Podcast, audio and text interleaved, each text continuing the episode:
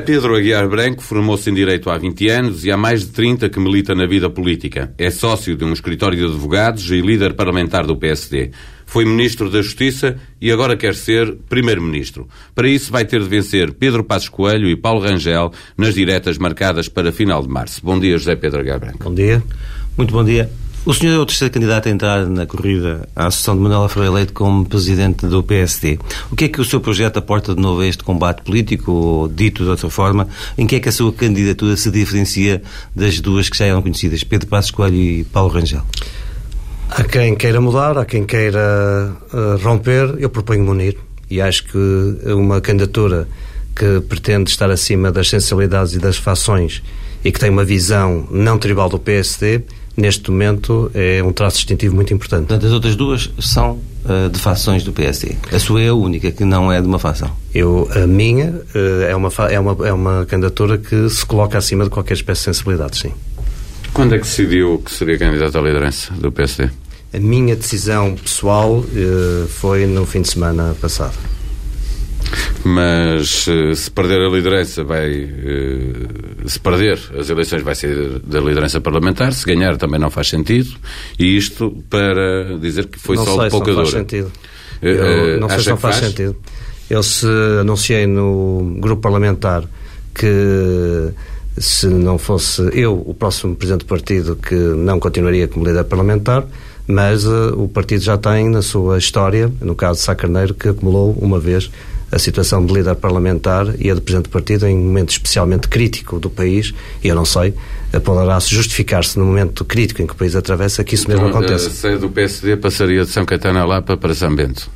Não, a atividade política que é muito nuclear neste momento no Parlamento, como é visível, com um quadro parlamentar e uma geometria variável muito forte, e sabendo-se que lá é um espaço de intervenção política por excelência, poderá uh, numas circunstâncias como estas, críticas graves para o país, justificar essa acumulação. Poderá. Eu só estou a dizer é que não é uma situação que excluo.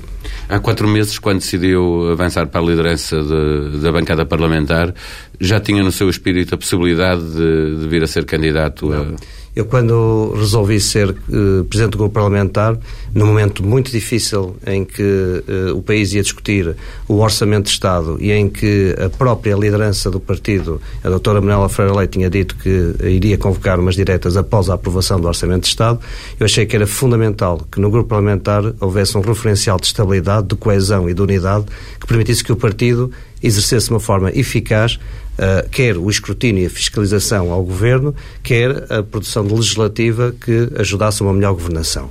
Uh, era um momento muito difícil e, como estamos a ver, uh, foi da discussão do Orçamento de Estado, ainda está a ser, no plano de estabilidade e crescimento, do programa de estabilidade e crescimento, e eu acho que era fundamental que o PSD se apresentasse com uma capacidade de estabilidade, de coesão e de unidade que permitisse honrar o mandato que recebeu dos portugueses acho que o resultado até agora uh, é positivo nessa matéria. Imagino que avança pela convicção pessoal. Eu pergunto-lhe que apoios é que tem?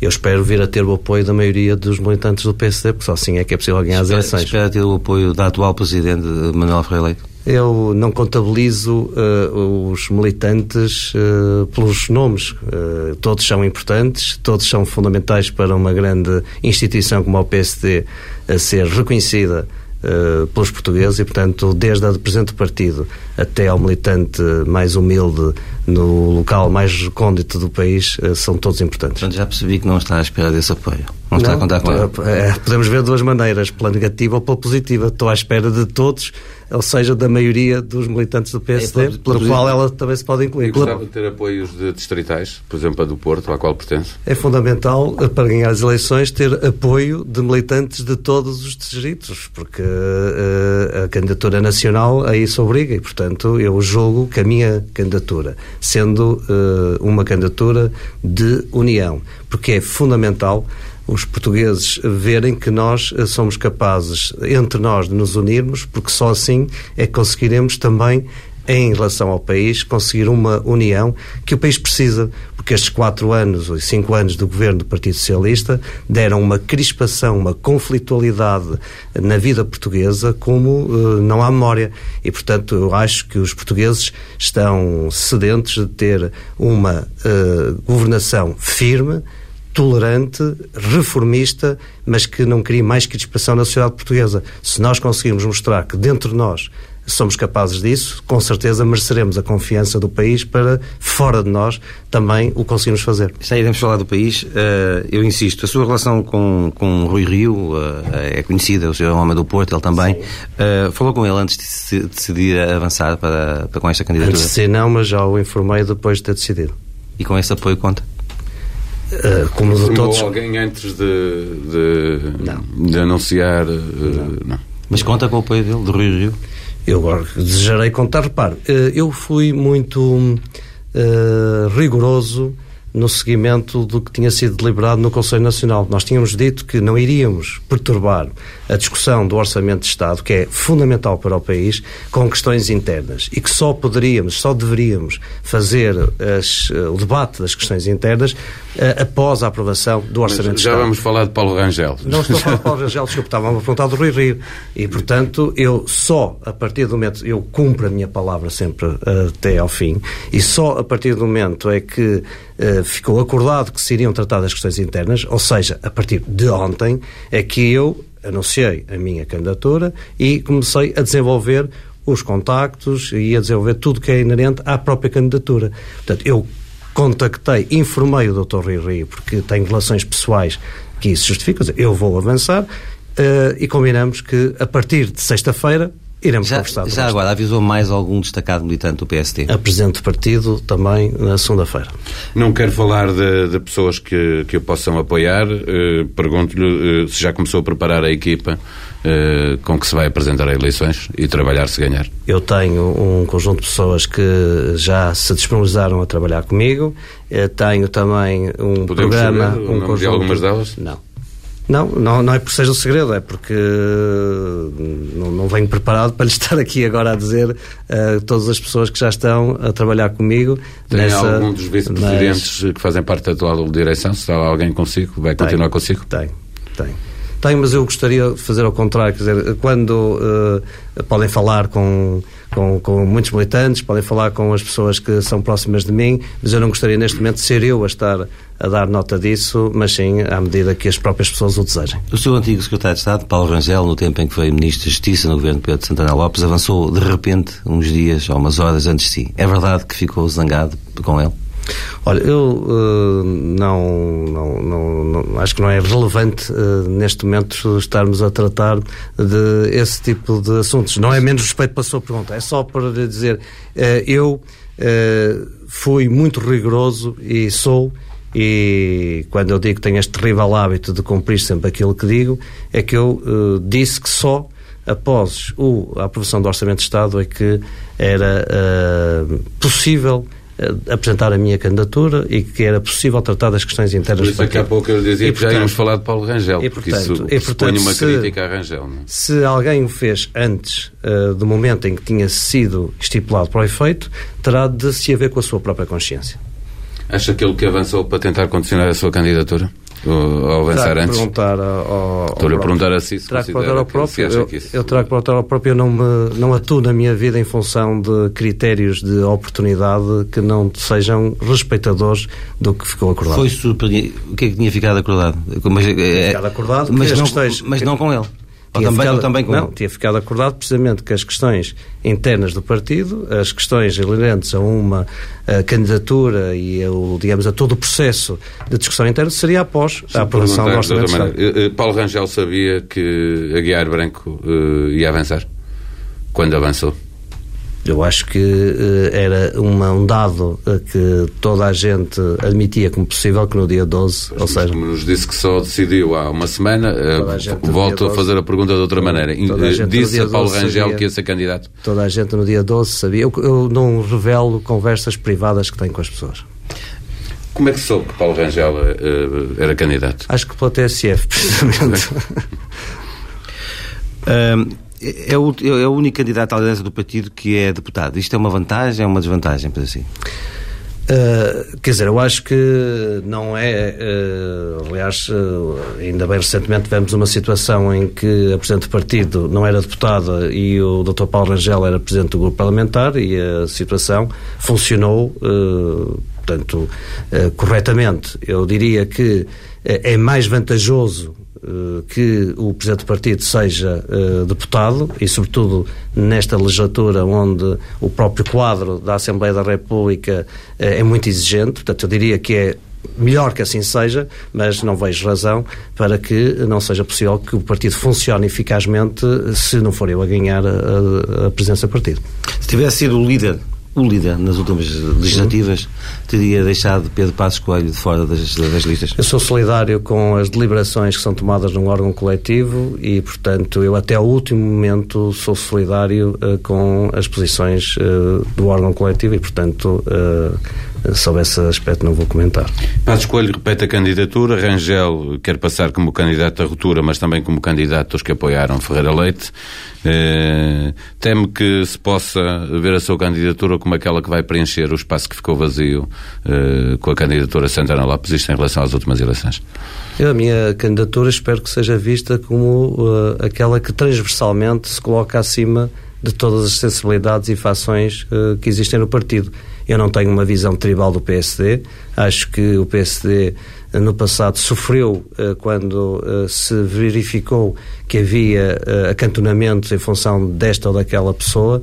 E acho que o meu passado é, é nesse aspecto um, uma mais-valia porque mostra que eu sou uma pessoa que une muito mais do que desune. E, portanto, eu quero acreditar que é o perfil mais adequado para o momento em que o partido atravessa. Foi, uh, sentiu pressões uh, para não avançar? há pessoas que entendem que a sua, o seu avanço, a sua candidatura divide um pouco aquele que é a área é natural de, de Paulo Rangel. Mas é um absurdo porque uh, quando uma pessoa fala em uh, dividir, deve fazê-lo em função dos momentos em que estavam previstos e que era consensual que as coisas avançassem. E, portanto, o que foi uh, considerado pelo partido, e eu acho que bem, porque o país não percebe, nem perceberia nunca, que fosse prejudicada uma discussão tão importante, como todos verificaram, do Orçamento de Estado, e até este Orçamento de Estado, que teve situações que até dramáticas que o Governo que, colocou, é, depois... é impensável que o partido estivesse virado para dentro. E, portanto, essa parte acho... está compreendida, mas já depois disso, uh, uh, uh, Pacheco Pareira, a sua companhia de partido, uhum. já, já, já pediu publicamente que o senhor retirasse é a candidatura. É uma, é uma opinião. Mas mais, houve mais pessoas que em privado lhe disseram uh, não avance? Não, não, não. Não, em privado não. Desistir está completamente fora de causa. Completamente fora de causa. Portanto, rejeita que a sua candidatura esteja na mesma área de Paulo Rangel e que esteja a favorecer uh, uma, uma, eventual vitória de Pedro Passos Coelho? Não, eu acho que a minha candidatura colhe apoios e vai colher apoios absolutamente transversais. Eu tenho a confiança nisso, sei isso, sinto isso, pelos contactos que fui tendo com o partido ao longo uh, da, do, do anterior, durante, digamos, durante este mandato desta, desta direção. Sinto, enquanto Presidente do Grupo Parlamentar, eu acho que, uh, efetivamente, a minha candidatura é até aquela que recolhe apoios mais transversais. É desde pessoas que simpatizam com uh, o próprio Dr. Pedro Passos Coelho, como os que simpatizam com o Dr. Paulo Rangel, como outros que simpatizam com outras militantes mais conhecidos do partido. Portanto, eu acho que efetivamente a minha candidatura se coloca num patamar supra-sensibilidades e supra-fações. O militante do PSD e ex-ministro Mira Amaral diz que Paulo Rangel é o candidato do cavaquismo. Sente que há. Uh presença de que se sente a presença de Cavaco Silva nos bastidores destas eh, da vida interna do PSD? Não, uh, dos bastidores acho que não. O Sr. Presidente da República sempre soube distinguir as suas funções institucionais com as de simpatizante. Agora, é normal que dentro de um partido e de uma pessoa uh, que marcou a vida do partido, aliás, de uma forma uh, muito prestigiante para o partido, que haja pessoas que se identificam e que tenham feito percursos mais próximos do Sr. Presidente da República quando ele foi Presidente do partido. E, portanto, é natural que haja, nesse aspecto, algumas pessoas mais próximas uh, dessa, digamos, de, de reconhecida sensibilidade mais cavaquista. Mas uh, que haja uma interferência, isso não. Diz-se que Durão Barroso, isso foi até uh, alvo de uma notícia num jornal, incentivou Paulo Rangel a avançar. O senhor falou com o Presidente da Comissão Europeia? Não. Não, e aliás isso só vem em reforço do que estou a dizer. Realmente há uh, uh, pessoas que são mais uh, conotadas por barrosistas, ou por cavaquistas, ou por passos escolhistas, ou qualquer coisa, e há depois quem se possa colocar acima dessas situações todas e que eu acho que neste momento e acho que neste momento é importante. Como? Será o aguiadismo? Não, não, eu espero que não. Espero que seja uh, o ser social-democrata do PSD uh, eh, no século XXI. Gostou de ver Paulo Rangel, como ele falou, e a intervenção que fez no Parlamento Europeu sobre a situação em Portugal? Eu acho que hum, todas as situações que contribuem para uh, tratar este problema são importantes. Agora, eu acho que nós, em Portugal, temos entre portas todos os mecanismos e todos os instrumentos para poder resolvê-la. Quando, quando ouviu aquela declaração, sentiu que ele ia avançar para, e que estava a fazer ali o seu pré-anúncio de candidato à, à presidência do, do Partido Social Democrata? Eu uh, não, uh, acho que uh, o instrumentalizar situações desta natureza e um palco como o Parlamento Europeu para posições de interesse pessoal seria altamente negativo. Muita gente diz que Pedro Passos Coelho não deu um segundo descanso à atual direção do PSD. Foi assim? Sentiu isso? Eh, um segundo descanso será talvez exagero, mas uh, às vezes uh, não ajudou tanto quanto poderia ser, quanto poderia ser adequado que o fizesse, mas uh, eu acho que uma direção responde pelo si só e acho que esta direção não tem que estar a imputar a quem quer que seja o bom e o mau que fez e o bom e os maus resultados que obteve. E a direção Depende do PSD fez aproximações a Pedro Passos Coelho, nomeadamente em termos de campanhas europeias, legislativas, de, de o trazer mais para junto da direção e participar Todos os militantes, aliás, foi visível que o Dr. Passos Coelho fez as suas aparições durante as campanhas, nos momentos e nos locais que entendeu por adequados e que todos os contributos eram bem-vindos e são bem-vindos no futuro e todos os militantes qualificados, como é o caso do Dr. Pedro Passos Coelho, seguramente sendo eu Presidente do Partido, encontrará também um patamar de intervenção política, porque é importante que nós, a seguir a este ato eleitoral, nos concentremos todos para derrotar o essencial, e derrotar o essencial é o Partido Socialista, é este governo, que infelizmente tem conduzido o país ao estado em que nós estamos e que o país precisa urgentemente que na próxima ato do PSD não se falhe a escolha do Presidente, porque o país precisa que o PSD não, não falhe na escolha do próximo Presidente. Vamos então falar do país. Como é que o senhor olha uh, para este processo da alegada tentativa de, do Governo de controlar e reorganizar o tecido da comunicação social portuguesa? Olha, eu acho que eh, em relação a, digamos, processos judiciais concretos, eu não quero falar ou responder sobre essa matéria porque não, acho que não devo fazer. Agora, toda esta situação, uma situação embaraçosa para a liberdade de expressão em Portugal. E, uh, sendo uma situação embaraçosa, já levou que nós, a PSD, na Assembleia da República, tivéssemos promovido na Comissão de Ética um conjunto de audições para discutir precisamente a, a liberdade de expressão em Portugal. E acho que, eh, quer na Assembleia da República, quer também por parte do Governo, nomeadamente do seu, do seu Primeiro-Ministro, havia já a obrigação de prestar os esclarecimentos suficientes e necessários para que os portugueses estivessem tranquilos sobre esta matéria, que acho que não estão, ninguém está, e acho que eh, é uma situação que obriga a que, nomeadamente, o Primeiro-Ministro preste todos os esclarecimentos que sejam necessários a que haja confiança, quer no Governo, quer no Primeiro-Ministro, em relação a esta matéria. Em relação a essa expressão que utilizou, situação embaraçosa para a liberdade liberdade da expressão, utilizou também para comentar a providência cautelar. Exatamente. O senhor é advogado, foi Ministro da Justiça. Depois de tudo o que se tem passado uh, à volta deste caso, que dimensão é que acha que é o embaraço em que está metida a Justiça? Eu, eu, quando eu disse, eu sou advogado, portanto, tenho cuidado com as expressões que uso, porque acho que vivemos um momento em que uh, o jogo demagógico, ou a simples retórica, ou o aproveitamento oportunístico de uma situação desta natureza para interesses puramente políticos é uh, de uh, ter cuidado.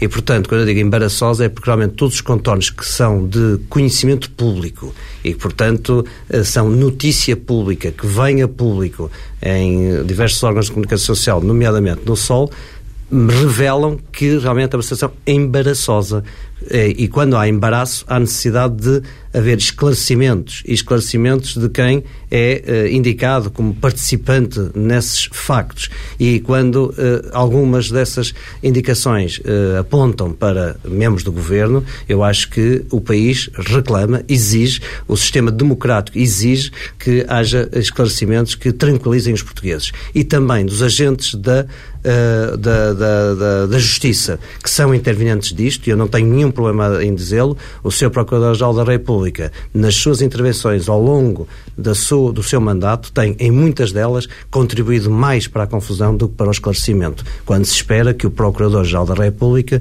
contribua mais para o esclarecimento Isso do é que para a confusão. As intervenções públicas e quanto às decisões que ele tem tomado? Eu, quanto às decisões concretas do ponto de vista uh, da sua competência, eu não não, me pronuncio, porque eu não faço Mas uma fácil. Eu não faço. Esclarecesse melhor? Esclarecesse, exatamente. Aliás, eu próprio, na Assembleia da República, enquanto deputado, juntamente com o deputado Fernando Negrão, fiz vários requerimentos ao Sr. Procurador-Geral da República para prestar informações mais claras quanto às situações que, do ponto de vista uh, da Assembleia da República e no exercício da minha qualidade de deputado, eu tinha condições para o fazer. E acho que todas as intervenções, acho que isto é um dado absolutamente inequívoco do Sr. Uh, Procurador, quer na forma como as comunica, no momento em que as faz e nos termos em que as faz, tem contribuído mais para confundir do que para esclarecer. O que numa situação destas, sendo ele o primeiro responsável da investigação criminal em Portugal, não é um fator ele de está fragilizado enquanto Procurador-Geral da República? Eu não, não, não, não, não, não vou mais longe do que isto, porque acho e quero acreditar que o seu Procurador uh, ainda assim poderá vir a fazer e atuar de forma que clarifique melhor, esclareça melhor do que confunda. No seu entender, há uma politização da, da, da justiça em Portugal? Eu não. não eu, eu, nós vemos um Estado de Direito Democrático. E eu isso quero uh, considerar uh, que Portugal é um Estado de Direito Democrático e uh, as instituições são muito mais fortes e muito mais importantes do que as pessoas que em cada momento estão à frente das mesmas. E, portanto, eu acho importante que nós consideremos que a separação de poderes em Portugal é possível que exista, é bom que exista, é saudável que exista e todos devemos contribuir para que isso assim aconteça. Tem, e temos ou não temos liberdade de, de, de, expressão? Seguramente que temos liberdade de expressão, mas uh, há uh, condicionamentos à mesma, ou há aparentes condicionamentos à mesma, ou há sinais de condicionamentos à mesma que nos devem preocupar. E quando esses sinais tem um relevo de dimensão pública como tem acontecido, eu acho que, uh, em primeiro lugar, na Assembleia da República, que é o espaço uh, de excelência da democracia, essas matérias sejam tratadas de forma clara, transparente, à luz de todos, porque Portugal precisa de uma intervenção de transparência. É fundamental para que isso se restaure a confiança dos portugueses nas instituições, que essa matéria seja tratada de uma forma muito clara. Foi isso que nós fizemos ao requerer as audições na Comissão de Ética. E por que não uma comissão uh, parlamentar? Sim, senhor, até podemos lá chegar e devemos lá chegar. Aqui havia um problema de oportunidade também. Como sabe, neste momento não era possível que uma comissão de inquérito funcionasse e só poderia haver o um agendamento para lá de março. Nós entendemos que era fundamental, em função da atualidade e, do, e os senhores sabem melhor do que eu quão importante é uh, atacar muitas vezes uma situação e o momento é importante em função do momento em que ela aconteceu pareceu-nos que este era um meio mais expedito para começar desde já a tratar o problema. Daqui pode-se densificar, inclusivamente, e obter ainda mais elementos que permitam verificar da correção de avançar por uma comissão de inquérito, que eu acho que pode acontecer e, acontecendo, terá mecanismos ainda mais fortes para poder tratar esta matéria. Não devemos é banalizar as comissões de inquérito, nem devemos não atuar se ela só puder acontecer mais para a frente. Portanto, eu não excluo e acho que a acontecer ainda poderá acontecer com uma veemência mais convincente. É, é a opinião comum que a autoridade do Primeiro-Ministro está fragilizada. Eu, eu, eu faço-te uma pergunta muito concreta aqui. Acha que a posição do atual Primeiro-Ministro é, neste momento é, é insustentável? Eu acho que cada um deve avaliar uh, as suas condições uh, de honrar os mandatos que recebe dos portugueses. Este governo recebeu um mandato uh, em democracia maioritário, embora com maioria relativa, para governar o país. Portugal está numa condição em relação aos mercados financeiros internacionais muito séria. Sabemos todos que as condições eh, da estabilidade em Portugal são importantes para que não haja penalizações severas para a nossa economia. Foi isso, aliás. Mas é a foi isso, do governo também, não é? Foi, foi, isso que levou a que o PSD tivesse viabilizado o governo, o, o orçamento, em função de um interesse nacional que reclama isso, e, portanto, eu acho que o seu Primeiro-Ministro tem de ser o primeiro também a avaliar se as suas condições são as condições mas, essenciais para que o isto, país. Mas faço essa pergunta. Uh, Está-me a dizer também que não, é, que não não, não será admissível haver uh, eleições antecipadas a curto prazo? E elas só não, vão ter aqui uma janela de oportunidade rápida. Eu não, eu, não, eu não coloco as questões, não é admissível que. Está-me a perguntar é se qual é a situação desejável. A situação desejável é que um governo cumpra a legislatura. As condições, uh, os desejável é que um governo possa honrar os compromissos e uh, responder perante o eleitorado com as, a política, as propostas que apresentou ao eleitorado para ganhar as eleições e que tem de ter uh, suficiente responsabilidade de, uh, em função dos interesses nacionais, de uh, atuar. Ora, a primeira responsabilidade exige ao Governo. E, portanto, o Governo é que tem de verificar as condições para poder governar a bem dos portugueses. E, portanto, não é desejável crises artificiais, não é desejável conflitos institucionais. Ainda para mais numa situação onde a realização das eleições eh, tem calendários apertados em função também das eleições presidenciais. Mas, se tivermos que ir para aí, o PSD estará em condições de poder responder aos portugueses, de poder apresentar uma alternativa e de poder assumir o destino do país com confiança e é isso que nós estamos a preparar a partir de março. Uh, isso, isso, essa, essa eventualidade de umas, de umas eleições rápidas podia um desafio a muito curto prazo ao recém-eleito, ao novo recém-eleito presidente do, do, do PST. Isso era bom para o partido ou mau? Se for eu, não tenho problema nenhum. Mas deixe-me perguntar-lhe, eh, se não houver essa avaliação eh, negativa, se o Governo não a fizer e sentir que continua a ter condições de governar, eh, não, os partidos de oposição não têm que também fazer essa avaliação para perguntar se admite, a determinada altura, apresentar uma moção de censura eu não vou, eu não vou antes, eu não vou antes, no seguimento de, deste caso? Essas situações, a situação está prevista, é constitucionalmente prevista, portanto, se é constitucionalmente prevista, a democracia assim, assim o permite permite. O que, e por isso eu tenho, e ainda hoje aqui disse, acho que é importante que o Primeiro-Ministro preste todos os esclarecimentos necessários em relação a estas e a outras matérias para que uh, haja confiança nos portugueses, no governo e no primeiro-ministro e que haja tranquilidade nos portugueses em relação a esta matéria. tudo aquilo que e, portanto, conhece, de, uh, à volta deste... Portanto, eu acho que neste momento, neste momento, que estamos, a, neste momento em que estamos a atravessar, o Orçamento de Estado está em discussão. O Orçamento de Estado é fundamental que o Programa de Estabilidade e Crescimento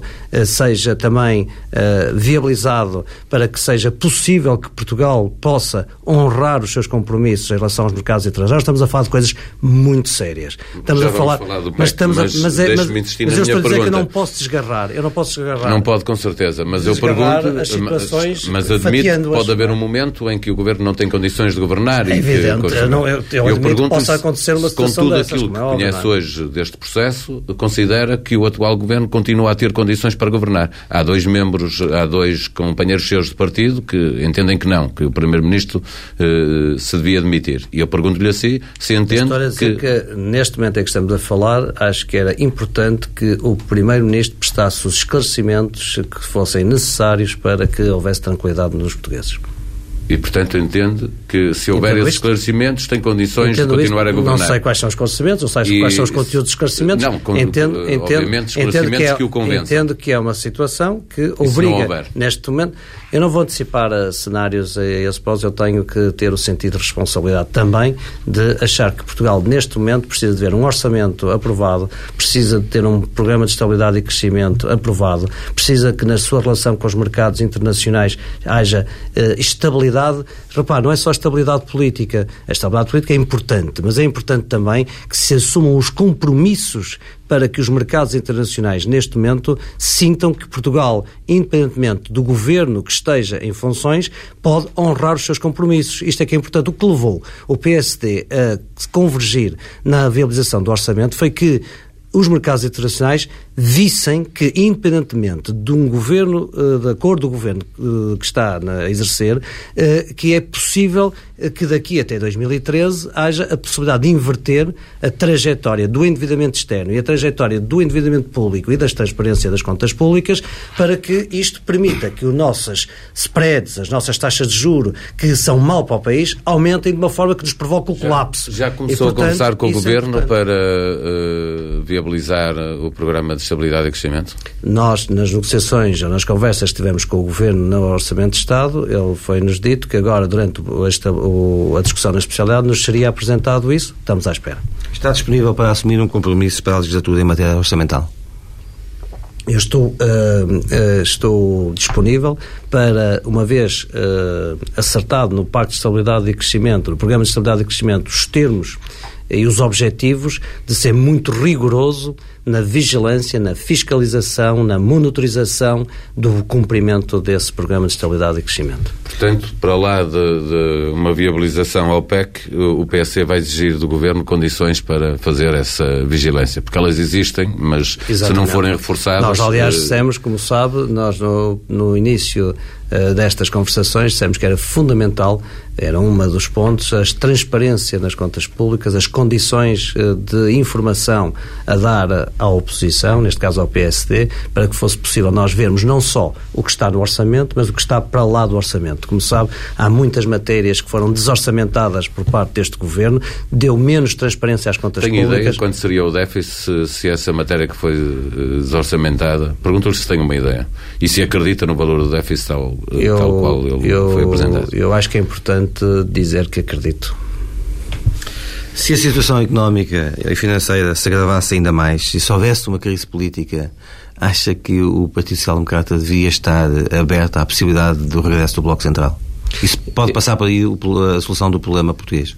Eu acho que em Portugal às vezes insiste-se muito na, na dimensão do soundbite, bloco central, eh, do chavão, eh, quando o que é importante é tratar as coisas com a profundidade, com a transparência e com o sentido de responsabilidade de verificar o que é importante é o interesse nacional. E sempre que o interesse nacional reclamar uma convergência em função do mesmo, eu estarei disponível para isso. Filo agora, enquanto Presidente do Grupo Parlamentar, em consonância com a direção parlamentar, a direção nacional, como é óbvio, em relação a uma matéria do orçamento, sendo que este orçamento nunca seria o nosso, o nosso orçamento.